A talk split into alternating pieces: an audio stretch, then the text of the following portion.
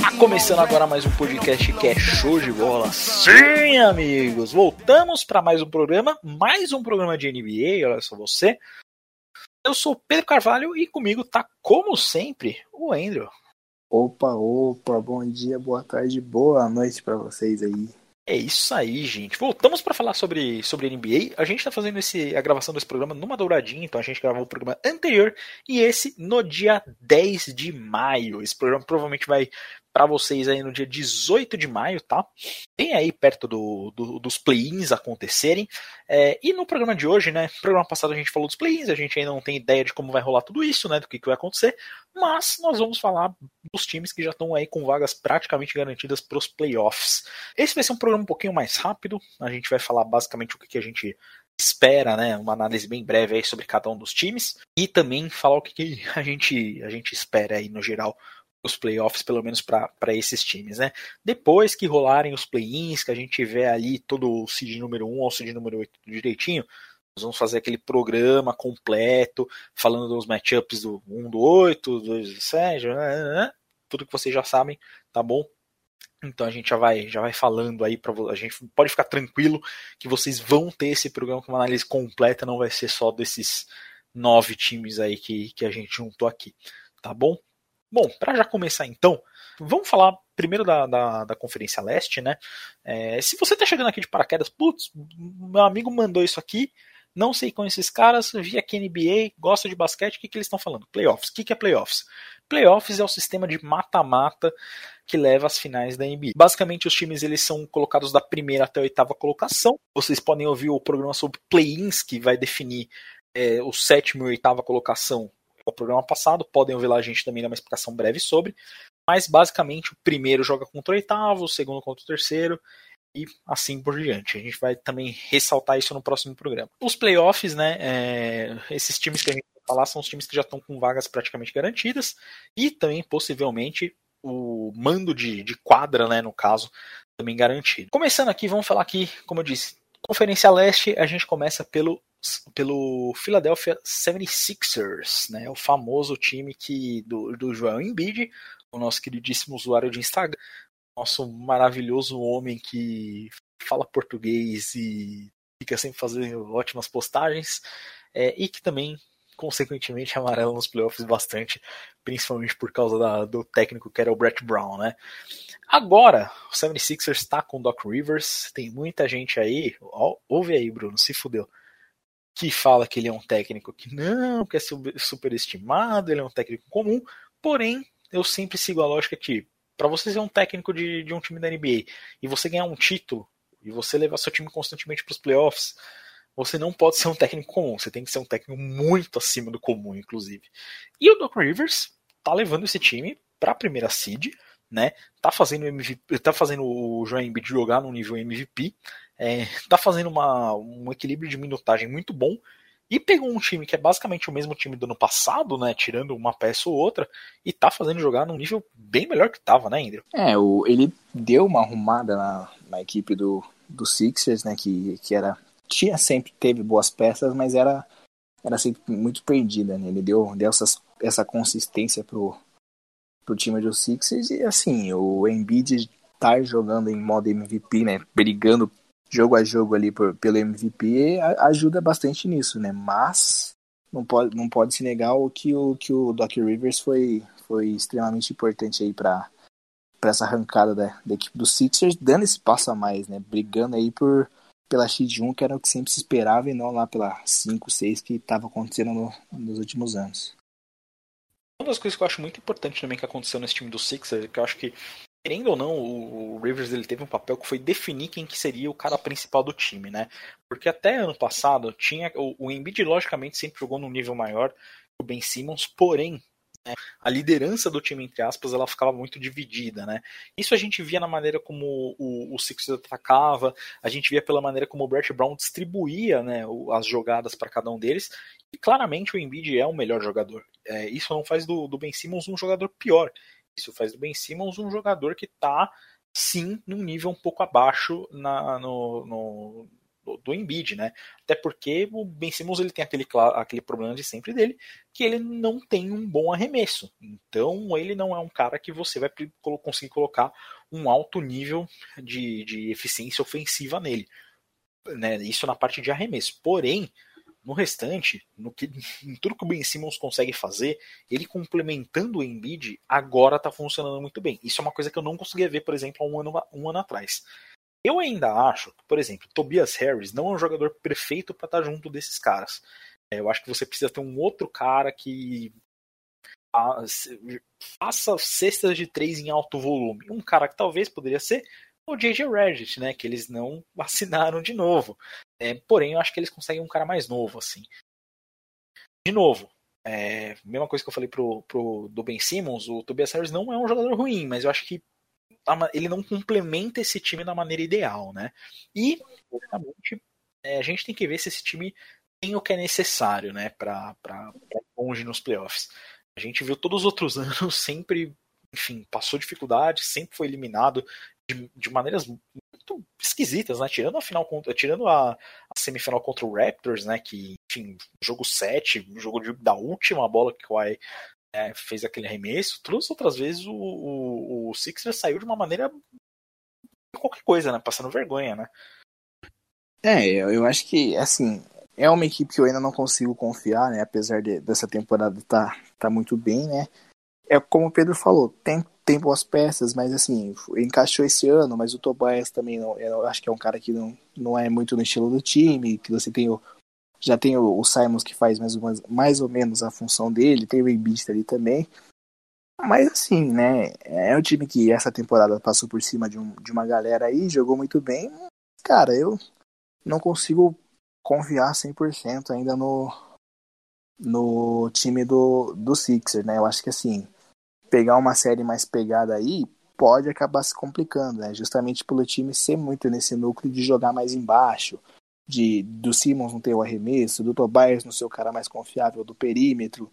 Então, é assim, é uma equipe que vai vai vai longe, né? Se espera que vá muito longe, mas não é uma equipe tão confiável assim. Em playoff, né? É claro indo pro total oposto dessa questão de falta de jogo de perímetro, de não ser muito confiável, a gente vai falar do Nets agora, do Brooklyn Nets.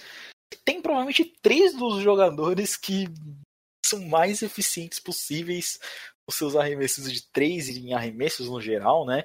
Fora que você tem ali dois dos caras também mais clutch que você consegue encontrar no basquete.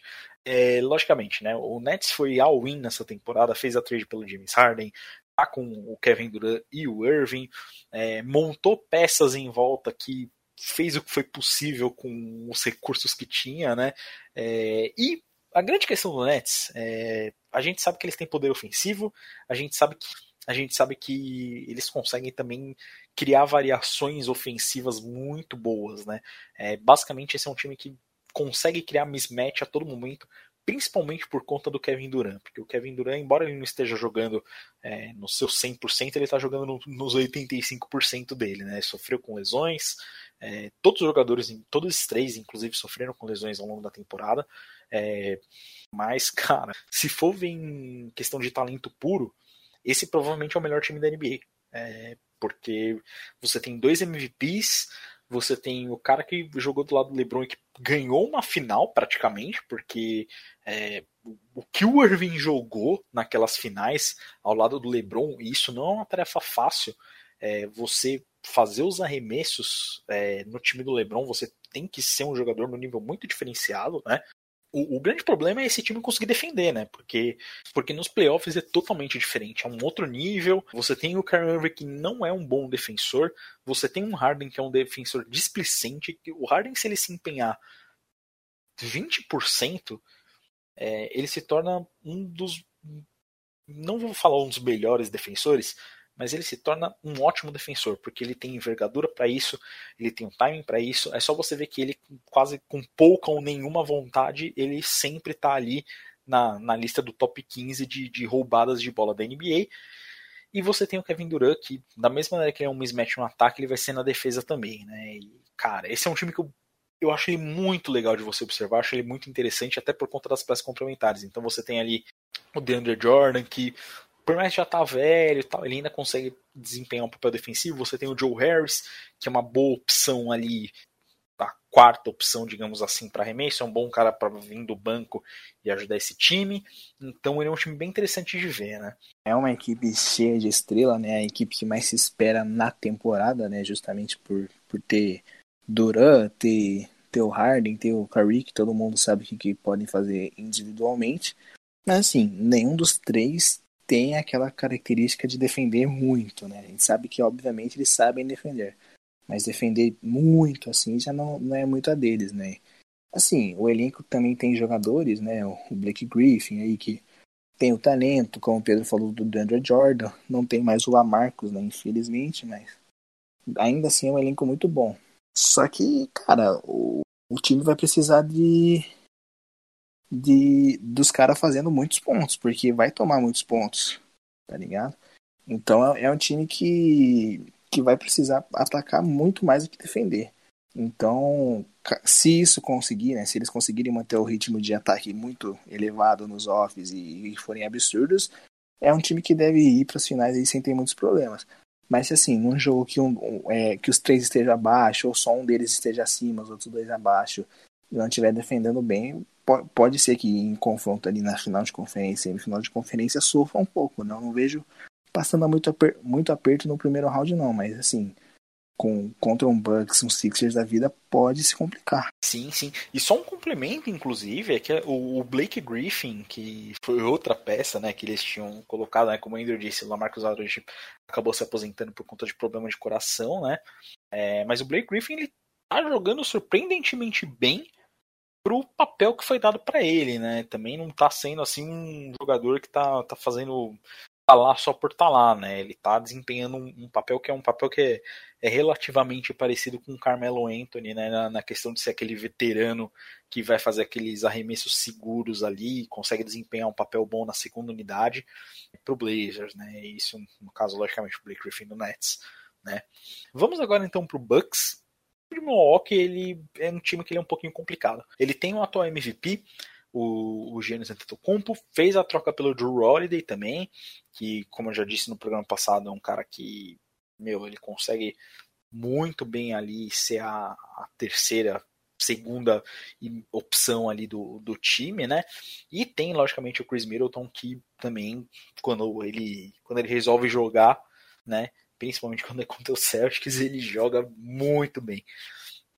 É, uma das, algumas das coisas que, que, que, eu quero ressaltar sobre o Bucks, a, a primeira, né, a, a, parte boa que foi a adição do Drew Holiday que tá fazendo muito bem para esse time. Tanto na parte defensiva quanto na parte ofensiva.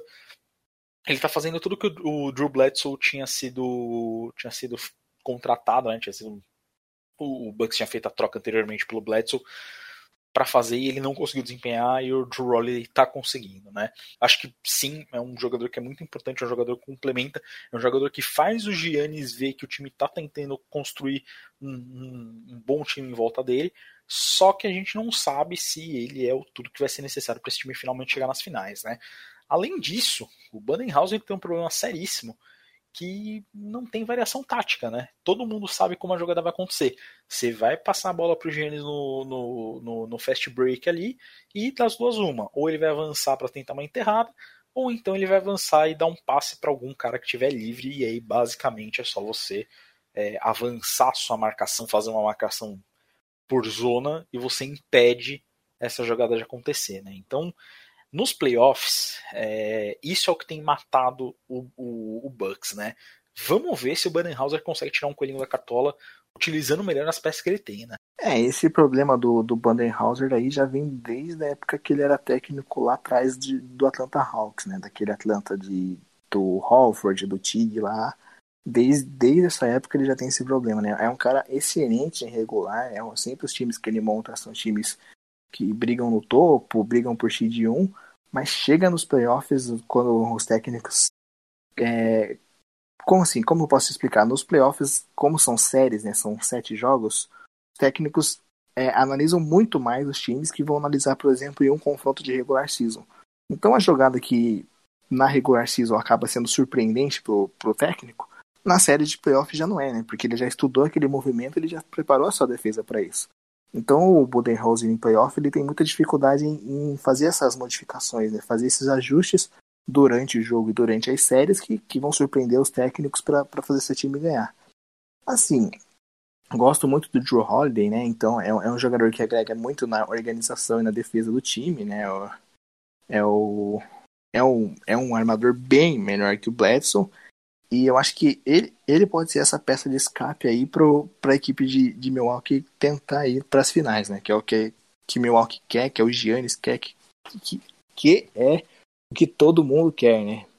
Então, vamos ver, né? O, o Middleton tem que ficar mais regular também, né? Em playoff, geralmente ele tem alguns jogos bem abaixo, assim como o Giannis, mas assim, é um time que é a mesma do Sixers, né? Se souber jogar, se o jogo encaixar, pode, vai pras, é, pode ir para as finais, né? Mas no leste tem o problema Brooklyn Nets, né? Então, vamos ver como que, num possível confronto, esses times vão, vão reagir. E aí nós seguimos para dois times que, cara, é, nós vamos meio que juntar eles aqui, porque na pauta é aqui. É, Knicks e Hawks estão nos playoffs. E isso é, tipo, sem precedentes. Então, não tem muita. O Knicks está jogando, cara, muito acima do esperado. Um time que. Ele tá bem encaixado, é, ele não é exatamente bem montado, falta um bom ponte guard para eles, mas é um time que, cara, tá, tá, tá ali, tá, tá, tá fazendo um bom trabalho. Você tem o Julius Randle jogando num nível altíssimo, você tem o RJ Barrett evoluindo muito bem. Então, assim, o, o, Knicks em especial é, é uma história que é muito legal, porque você tem uma franquia de Nova York, né? Lembrando que o, o Nets é de Brooklyn, né? Por mais que seja ali no mesmo, no mesmo estado, não é o mesmo mercado, né? É, mas você tem ali o, o, o, o Knicks jogando uh, provavelmente a, a, franquia mais, mais valiosa da NBA, né? Você ter o Madison Square Garden de volta sendo um cenário para os playoffs, isso é um negócio maravilhoso, né? Tipo, você ter a meca do basquete ali de volta nesse, nesse holofote é, é um negócio muito legal. É, e acompanhar esse Knicks é, é, relativamente divertido, né? Porque ninguém estava esperando isso, né? É, é para mim é a maior surpresa da temporada, né? Porque assim, Julius Randle encarnou simplesmente Charles Barkley nessa temporada. O cara tá jogando um absurdo, ninguém esperava que ele fosse jogar assim. É um ótimo jogador, mas que ele fosse jogar nesse nível, acho que nem ele esperava, né? Brincadeiras à parte aí. Mas assim, é, esse confronto de Knicks e Hawks é, é um confronto que vai ser meio estranho, porque são duas equipes que não vão para profs algumas temporadas, né? O, o Hawks ainda tem um núcleo mais jovem, o Knicks aí tem uns caras mais experientes, tem um, um Derrick Rose da vida. O, o Thibodeau é um técnico que já tem certa experiência em playoff também, né? Então, assim, é um, é um confronto bem aberto, não, não dá para apontar nenhum time nem, é, nem outro. Acho que vai ser uma série divertida, apesar de eu achar que pode ser a pior série do primeiro round. Mas vai ser uma série bem divertida, né? O, como o Pedro falou, todo o simbolismo que tem o, o Knicks aí no, nos playoffs, né? Pelo Madison Square Garden, pela franquia em si. E o Trey Young e Atlanta querendo mostrar que não são apenas um bom núcleo jovem, né? São, são mais que isso, são, são um time que pode brigar e incomodar o, as três potências dessa, dessa conferência no, no momento. É, e até falando um pouquinho mais do, do Atlanta Hawks, eu acho que a montagem de time deles é até mais interessante. Você tem um approach, né, assim, é, que eu acho muito bom, cara. É, logicamente, o time é liderado pelo Trey Young, que tem toda a questão defensiva, mas é um ótimo jogador ofensivo. Aí você tem em volta dele Capela, você tem em volta dele o. Qual é o nome do, do Power Forward que eu esqueci o nome? O John Collins também é um ótimo Power Forward. Você tem o Galinari, que também sabe fazer cesta de três, tem o, o tem o Williams, enfim, é, é, um time que a montagem dele eu acho que é muito, ela é muito concisa, né? É, é um time que no papel assim, se tá indo para os offs pela primeira vez, pegando esse ritmo, eu acho que se você não alterar nada, ele é um time que ele pode evoluir de uma maneira muito boa, né? Eu acho que ele tem jogadores ali que podem subir de patamar, assim, pegando, pegando essa experiência. A grande questão desse time do Hawks é exatamente a parte defensiva nas alas, que é onde o, o Knicks tem muita vantagem, né? Então, como o Andrew bem disse, vai ser um confronto muito interessante. E, cara, são dois times que, embora o confronto deles, assim, é, você olhando, falar, ah, não, são dois times que têm pouca experiência nos playoffs, acho que vai ser muito interessante ver eles jogando entre eles, porque é, são dois times que, se continuarem jogando assim as próximas temporadas, é, vai ser bem divertido continuar acompanhando, né? É, é isso. São, são duas equipes aí que, que podem ficar por muitas temporadas aí é, na, nos playoffs, né? Podem ter mais confrontos, mas no momento é um, é um confronto bem aberto. E seguindo, para finalizar também a parte do leste, é, vamos falar um pouquinho do time que eu acho que é o mais perigoso, assim, do, possivelmente dos playoffs, né? É o Miami Heat. É, Miami Heat foi para as finais do ano passado na bolha, é, foi aquele time que cara, jogou de uma maneira extremamente física, levou todos os seus oponentes de uma, de uma maneira que o, que o Spolestra ele mexia muito bem nos matchups, ele sabia muito bem o que fazer. É um técnico ótimo, né? Um técnico geracional também que tá, tem sempre feito um trabalho excelente. O time na regular rendeu abaixo do esperado, sim. Né? Também teve problemas com lesões ao longo da temporada, igual diversos outros times. Mas você tendo o Jimmy Butler no seu time, igual aconteceu no ano passado, ele é o cara que sabe né, o que é necessário fazer para vencer uma partida. Ele vai ser aquele, aquele jogador que tem o, o hustle, né? Então, como eu já falei outras vezes, ele vai ser a pessoa que vai pular naquela bola que ninguém mais pula. Vai ser o cara que vai levar a cotovelada ali que na hora que precisa para sofrer uma falta.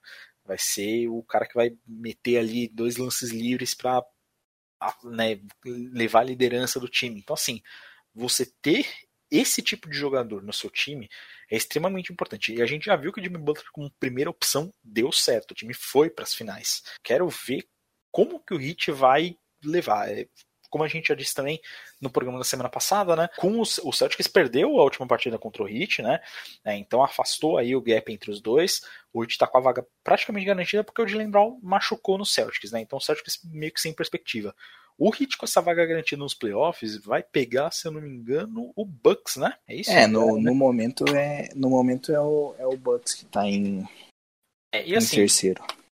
Se o Budenhauser fizer a mesma coisa que fez no ano passado, o Heat passa tranquilamente, porque o Spolestra é um ótimo técnico para mexer nessas matchups e se o Budenhauser não tiver aí variação, não, sou, não souber utilizar o que ele tem de bom ali ao seu favor, cara, Heat tem total chance de, de, de levar tranquilamente aí esse, essa disputa, né, Andrew? É, e o Heat tem o plus, querendo ou não, do, do Oladipo, que se pá volte pros playoffs aí, né, ninguém sabe como ele vai ser, que, cara, pode estar num momento ruim da carreira, mas é um jogador bem aceitável aí, é um cara que mete seus pontinhos, sabe defender, né, e tá querendo o, o contrato, né, então tem que jogar basquete se quiser um contrato alto. E é, é, o que o Pedro falou, cara. Se, se o time do Hit jogar acertadinho, muito pelo Spolstra, que é um excelente técnico, e, e for contra o, o matchup, né? For, for contra o Bucks aí, a gente pode ter um, remember, né? Pode ter um, uma mesma coisa que aconteceu na temporada passada, né? O, o Jimmy Butler com vontade, querendo jogar, aí pode pode elevar seu nível e, e fazer o que todo mundo já viu levar levar Miami para as finais Sim, acho bem difícil nessa temporada, né? Não, não ter a bolha, brincadeira. Mas assim, o, o Heat é um time que, assim, ninguém dá nada, temporada abaixo, mas pode, pode roubar um, um, uma série de um, de um dos três ali. Como eu disse, né? É o time que, para mim, é o mais perigoso exatamente por conta disso.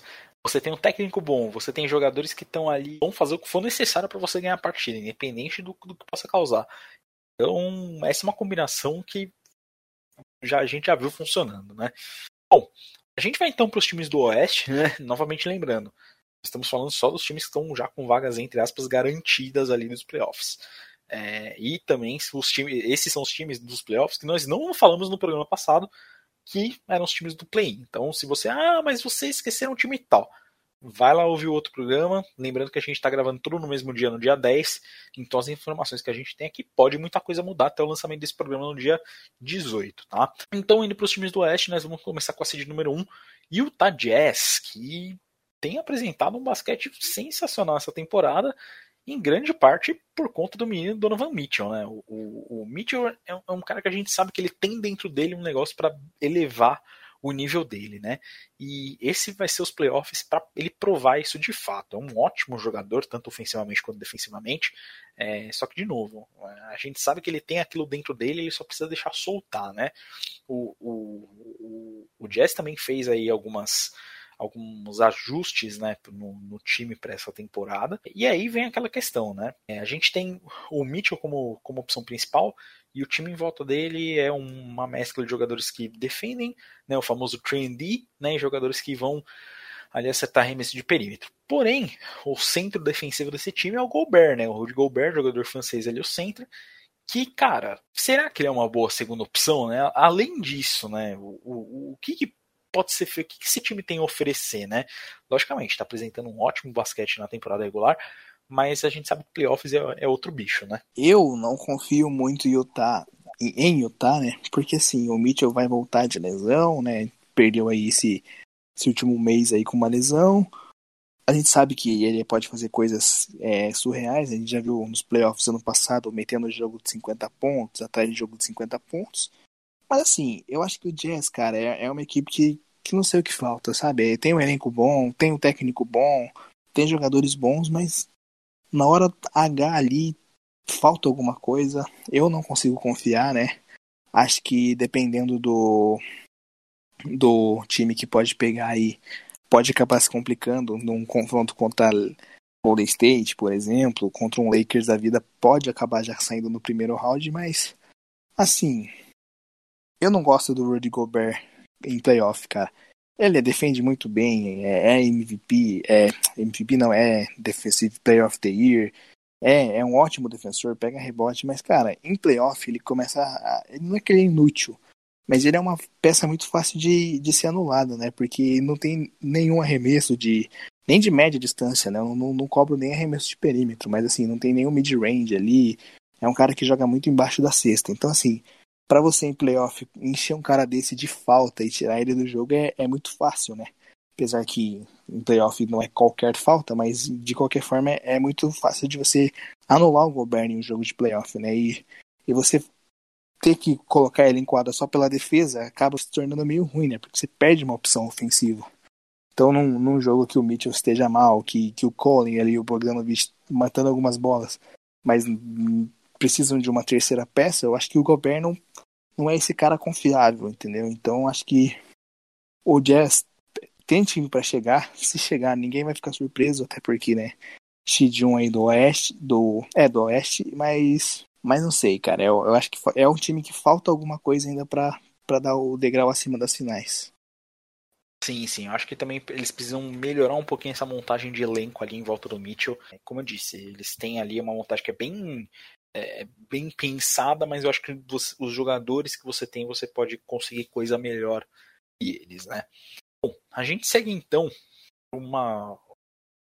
Não é bem surpresa, né? Porque a gente já viu o, o efeito do Point God, né? É, mas a gente vai para o Phoenix Suns, que volta para os playoffs depois, eu acho que desde a época do Nash, né? E é, o é efeito... desde 2009, se eu não me engano. Então, desde a época do Nash. E, cara, é o efeito Chris Paul, né? Porque Chris Paul ele vai pro time ele vai melhorar o seu time. É simples, a matemática fecha muito bem. É, Chris Paul, junto com o Devin Booker, junto com o resto do, do core jovem ali, né? Do, do, do núcleo jovem do time. É, que temporada vem fazendo o Suns? Que crescente vem o Suns também, que vem desde o do, do final da bolha no ano passado, né? É, e a gente tá vendo um time que, cara, ele é um time que é bem montado, você tem ali, logicamente, o Chris Paul comandando ele, tirando um pouquinho da responsabilidade do Devin Booker é, e deixando o Devin Booker fazer o que ele sabe fazer de melhor, que é pontuar literalmente, né?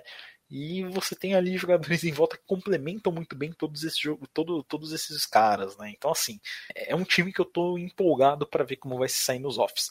Logicamente, a gente sabe também que o, o, o CP3, né, o Chris Paul, ele teve aí algum, alguns probleminhas de, de, de questão de como ele vai para os playoffs, seja por lesão, né, que acaba acontecendo numa temporada como essa, é muito perigoso. Ele já é um cara numa idade avançada também, como também é um clássico amarelou, né? Então vamos ver como é que vai ser. Lembrando também que assim, o restante do time não tem experiência nos playoffs igual ele, né? Não tem praticamente experiência nenhuma. Então ele vai ser o cara que vai ser o ponto focal ali. É, vai ter que comandar meio que o emocional do time para fazer o que é necessário para eles ganharem, né? É, é, é, a experiência em Phoenix falta, né? Apesar dos, do, dos bons jogadores, né? É, Chris Paul não é amarelão. Queria falar que ele ia pra final se não machucasse. E o Harden é o totalmente o culpado por chutar 0 de 17 lá em bola de 3, mas enfim. Cara, o Suns é uma equipe que para mim surpreendeu, porque assim, quando o Chris Paul veio, todo mundo sabia que ia pra off, mas ninguém esperava que a equipe fosse brigar lá em cima, né, ter uma das melhores campanhas da NBA. Assim, é uma equipe que, que tem, seus, tem suas fraquezas, né, que depende muito de um jogo bom do Devin Booker, do CP3 jogando bem, né? O Deandre Ayton não é o, o melhor dos defensores lá dentro, mas é uma equipe que assim, se, se continuar jogando basquete certinho, se continuar com a, com a equipe jogando redondinha, com os caras matando bola, com o Miles Bridges jogando muito bem, né? Que é o famoso 3D. Esse é o clássico, né? É bola de três e defesa mesmo. Então, assim, é, é um, é um time que você pode ver chegando nas finais de conferência. Final de NBA, aí pode apertar um pouco mais. Mas é uma equipe que pode chegar nas finais do Oeste novamente e, e ficaria a um passo das finais, né? Mas aquilo, né? Se pegar uma série ali mais difícil, porque provavelmente pegue também algum time mais complicado já no primeiro ou no segundo round, pode acabar se complicando, né? E isso não vai ser surpresa porque é um time que tem um estilo de jogo. Se isso não encaixa, pode ter alguns problemas, né? Depende muito do individual. E você ir para os playoffs e depender 100% de um individual é ruim, porque em um jogo que o cara vá mal, o teu time já era, né? Então, assim, é uma equipe bom, montada certinha, mas tem seus poréns, né? Eu tô muito curioso, né? Eu tô muito curioso para ver como esse time vai se comportar, é, principalmente por ver o Chris Paul numa situação que é tão favorável para ele, né? Ele nunca teve um elenco complementar tão bom né, que ele consiga levar todo mundo tão bem igual ele está nesse, nesse elenco. E no Clippers teve isso, sendo bem sincero, né? Mas enfim. Falando em Clippers, né? Já vamos passar para ele também. O time do. O segundo time de Los Angeles, né? O time do, do Kawhi e do Paul George. Tem também feito ótimos jogos na temporada regular. É um time que é muito bem montado. Porém, é um time que enfrenta problemas que enfrenta desde o ano passado, que é um pouquinho da falta de entrosamento e muitas vezes do, do, do Kawhi não conseguir jogar ao mesmo tempo que o, que o, que o Paul George, né? É... Então, assim, o, o Kawhi ele é um dos melhores jogadores da geração e um dos melhores jogadores atualmente. É... Ano passado teve aquela queda bizarra para o Nuggets no, no, nos playoffs, né? Que, enfim, o time simplesmente desmontou mas parece que foram feitas as alterações necessárias para esse time voltar jogando esse ano, né? Então assim, é outro time que eu tô bem curioso para ver porque que a gente não conseguiu ver o potencial máximo no ano passado. É, é uma equipe que, como, como o Pedro falou, né? Tem as peças, tem tudo, só falta chegar. Acho que esse ano, por não estar tanto no hype, né? Porque ano passado estavam muito naquela de Lakers e Clippers, Lakers e Clippers, não sei o que, e acho que isso acabou afetando até um pouco próprios jogadores, né? Então acho que esse ano, por não estar tanto no hype, tá aí fazendo a campanha dele, na quietinho na dele, na surdina ali, pode ser que chegue, né? O, a adição do Rajon Rondo foi sensacional, porque a gente sabe como o Rondo é, é bom em playoff, né? E, e ele ajuda a, a organizar o único, para mim, né? O único problema do Clippers, que era no aqueles Hero Balls, né? Os famosos dá a bola para mim, eu seguro ela e, e me viro aqui para tentar ganhar o jogo. Que aconteceu principalmente na série contra Denver ano passado, mas acontece acontecia frequentemente nos, nos finais de jogos de, do Clippers, né? Então acho que o Rondo ajuda bastante nisso, né? Em continuar rodando a bola aí também na parte final. E vamos ver, né? O Clippers tem tudo para chegar, só falta chegar. Acho que esse é o ano, né? Por, até por todos os problemas que as outras equipes enfrentam e ser para mim, o elenco mais completo aí da, da conferência, né? Mas vamos ver, vamos ver. É sempre aquilo, né? A gente não sabe quando, mas o Clippers vai pipocar. Bom, e a gente chega aí para fechar aí o nosso, nosso programa de hoje, né? Falando do Denver Nuggets. É, Denver Nuggets está passando aí por uma situação meio complicada, já tá confirmado sem o, o Jamal Murray para os playoffs, né? O Jokic, cara, é o MVP da temporada, né? Tá, tá aí tá disputando ainda com Embiid, por exemplo, mas é, tá praticamente como vencedor. E assim, o Nuggets eles têm sérios sérios problemas no, no, nos offs por conta da montagem desse time, né? O time ano passado sempre deu muito do Murray, Murray, né, naquela série contra o Jazz ali, putz, ele que ia lá e fazer 50 pontos frente a frente com o Mitchell, sem ele, o Jokic pode não tem segunda opção clara, né? E aí entra o, o, o, questionamento né, que o Andrew colocou, que é o Michael Porter Jr. ele pode ser essa segunda opção? O que, que você acha, Andrew? Sim, eu gosto muito, sou fã do, do MPJ, né? É, é um jogador incrível, né? Um, um jovem, um garoto, um adolescente, um teenager, não sei o que ele é, mas ele é sensacional. Mas assim, ele ainda é irregular, né? Justamente por ser jovem, ele é muito irregular. Ele tem jogo que faz seus 25, 30 pontos ali errando dois arremessos, e tem jogo que ele faz 5 pontos errando 20 arremessos. E você não pode ter essa irregularidade em playoff, né? E ainda mais sem o seu, a segunda, o segundo melhor jogador do, da equipe fora da, da temporada, né? Que é o Jamal Murray. Então ele tem que ser mais consistente. É verdade que, que ele tá mais consistente depois do, do final de semana do All-Star lá, né? Do, do All-Star Break. É verdade que ele deu essa melhorada, mas assim, playoffs é outro jogo, então ele precisa dar uma ter uma consistência para ajudar o Jokic, né? A adição do, do Aaron Gordon também vai ajudar nisso, porém o Aaron Gordon não vejo sendo esse cara aí para ajudar o Jokic, eu confio mais no, no Michael Porter.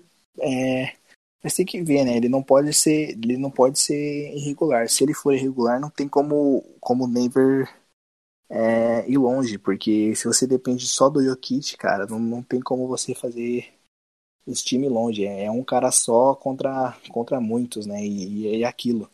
Numa série que, que as equipes se enfrentam seguidamente, os técnicos vão fazendo ajuste. Então você dependendo só de um cara, o técnico uma hora vai achar como parar esse cara. E se o Michael Porter Jr. não, adiantar, não ajudar e parar no Jokic, Denver vira nada. Então é complicada a situação de Denver, porém é um time que pode tentar beliscar alguma coisa, né? É, uma das coisas que você falou, você falou do, do Aaron Gordon, uma coisa que o, o Jamal Murray fazia muito bem era abrir muito espaço, né, é, para o restante do time. É, o Nuggets tem porrada de center, uma porrada de forward, só que esses alas, é, do jeito que são montados, não tem muito jogador que vai ser muito bom de três, né? O Aaron Gordon, é, ele estava se favorecendo muito por Jamal Murray abrindo muito espaço para ele. Então, assim, quando ele receber a bola, ele sabia que não ia ter ninguém na frente dele. Ele sabia que ia conseguir engolir fisicamente o marcador dele, porque não ia vir um, um double team em cima dele, né? Então, assim, é, isso vai mudar nos playoffs. É, e o Aaron Gordon é um jogador que não tem experiência de playoffs, então vai ser muito. Eu acho que assim, ele pode ajudar, é, mas o que ele traz para o time, muito pouco se considerar o que o time perdeu, né, que o Jamal Murray trazia, né? É, e, novamente, o Jokic, cara, só ele sozinho é muito complicado. Então, vamos ver aí também como esse time vai, vai se comportar. Bom, a gente termina por aqui a nossa breve análise sobre os times que já estão aí praticamente garantidos nos playoffs. Lembrando que nós estamos né, pela décima nona vez, nós estamos gravando isso no dia 10 de maio, então muita coisa pode mudar até esse programa sair. A gente, a gente pretende lançar esse programa ali perto do dia 18, mais ou menos, então vocês nos perdoem qualquer informação que fique datada, tá? Mas a gente aproveitou aí já para já fazer dois programinhas aí bate e volta para facilitar para a gente. Lembrando também que uma vez que os play-ins ocorreram e que a gente tem aí fechadinho quais são os times que vão para os playoffs, nós vamos trazer aí um, né, uma análise mais completinha né, sobre os playoffs em geral, analisando cada matchup, enfim. Tá? Então vocês podem ficar tranquilos. Andrew, mais alguma coisa a acrescentar? Ah, é isso, né? A gente, a gente grava antes para facilitar pra gente e não, não tem como saber o que acontece depois, né? Então, se lesionar, se time ganhar, perder aí, já não, não é mais culpa nossa. Né? Exatamente. Bom, recadinhos finais aqui também. Como eu avisei no programa passado, esse programa ele vai estar no feed novo. É o Show de Bola Podcast. Lembrando que esse feed está disponível no Spotify, no Google Podcast e também no, no agregador de podcast da Apple. Então, você pode procurar lá, vai achar em todos os lugares, só se inscrever. Se inscrevam também no feed novo do Spotify. Sempre se lembrem que não é, o feed antigo, ele vai estar com os programas antigos, ele vai ficar até o programa 3 lá, né, da, da nossa nosso show de bola Heroes Reborn, show de bola remaster, show de bola remake FXX, é, Ultra Edition, sei lá como vocês querem chamar. Mas esse programa ele já vai ficar aí exclusivo, entre aspas, pro, pro feed novo, tá? É, agradecer a todo mundo que ouviu novamente. Eu perguntei aqui pro Bruno os lugares que ele escrevia para eu poder fazer o jabazinho dele, que é um amigo nosso que escreve muito bem sobre basquete, embora tenha algumas opiniões que a gente não concorde muito. É, ele sempre faz um trabalho muito bom, mas vai ficar para um, uma próxima oportunidade. Bom, é isso, gente. Agradecer também ao Andrew, sempre meu, meu companheiro de gravação. Opa, tamo aí para o que 10 é. Exato. E aí agora a gente se vê nos playoffs. É, lembrando que esses programas de, de, NBA também, eles vão ficar aí no feed normal. É, segue a ordem cronológica do programa e quando a gente tiver aí outros assuntos a gente vai manter. Não vou fazer mais aquela divisão doida de programa da NFL, programa da NBA, programa de futebol e papapá. Vai seguindo aí que você vai ver que tem muito material aí para você para você ver. Lembrando que não falei no programa passado, mas se você tiver alguma sugestão de pauta, se você quiser mandar uma mensagem pra gente, se quiser xingar a gente, elogiar, se você, enfim, quiser falar com a gente de alguma maneira, contato showdebola.gmail.com, o show é XOW, tá? Pode mandar lá, a gente está sempre verificando, sempre lendo. Redes sociais a gente vai manter inativo ainda por um tempo, porque, enfim, muito trabalho já fazer a edição do podcast. Manda e-mail pra gente que a gente tá sempre vendo, tá bom? Lembrando também, sugestões de pauta sempre bem-vindas, não deixem de mandar pra gente. É isso, obrigado a todos que ouviram e até mais. Tchau, tchau.